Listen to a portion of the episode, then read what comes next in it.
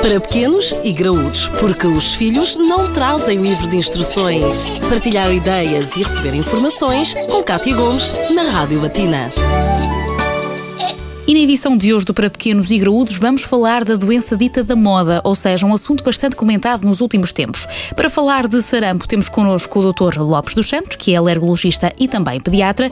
Dr. Lopes, sarampo, como é que se pode uh, manifestar e qual é que é o tratamento mais indicado? Infelizmente estamos a falar outra vez de sarampo, que já não o devíamos fazer porque eh, existe vacina e não havia necessidade disso.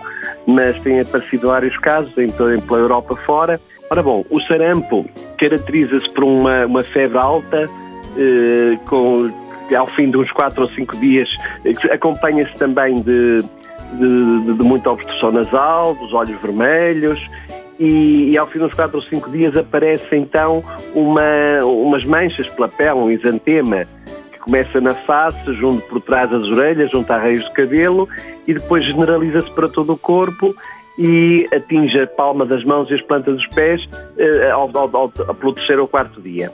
Existe também uh, umas alterações dentro da boca, que são, uh, também está, está, está, vermelha, está inflamada.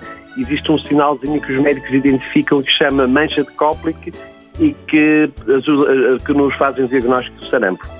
E, mas, mas para tal, existem tratamentos nos dias de hoje, obviamente. Ora bom, o tratamento, o sarampo em si não tem tratamento específico.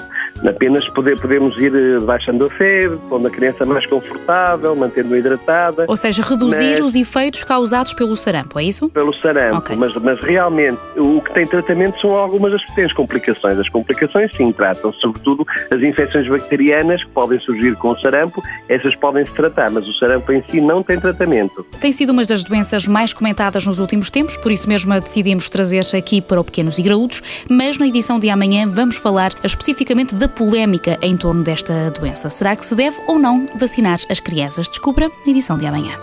Para pequenos e graúdos, a vida de filhos e pais, de segunda a sexta-feira, na Rádio Batina.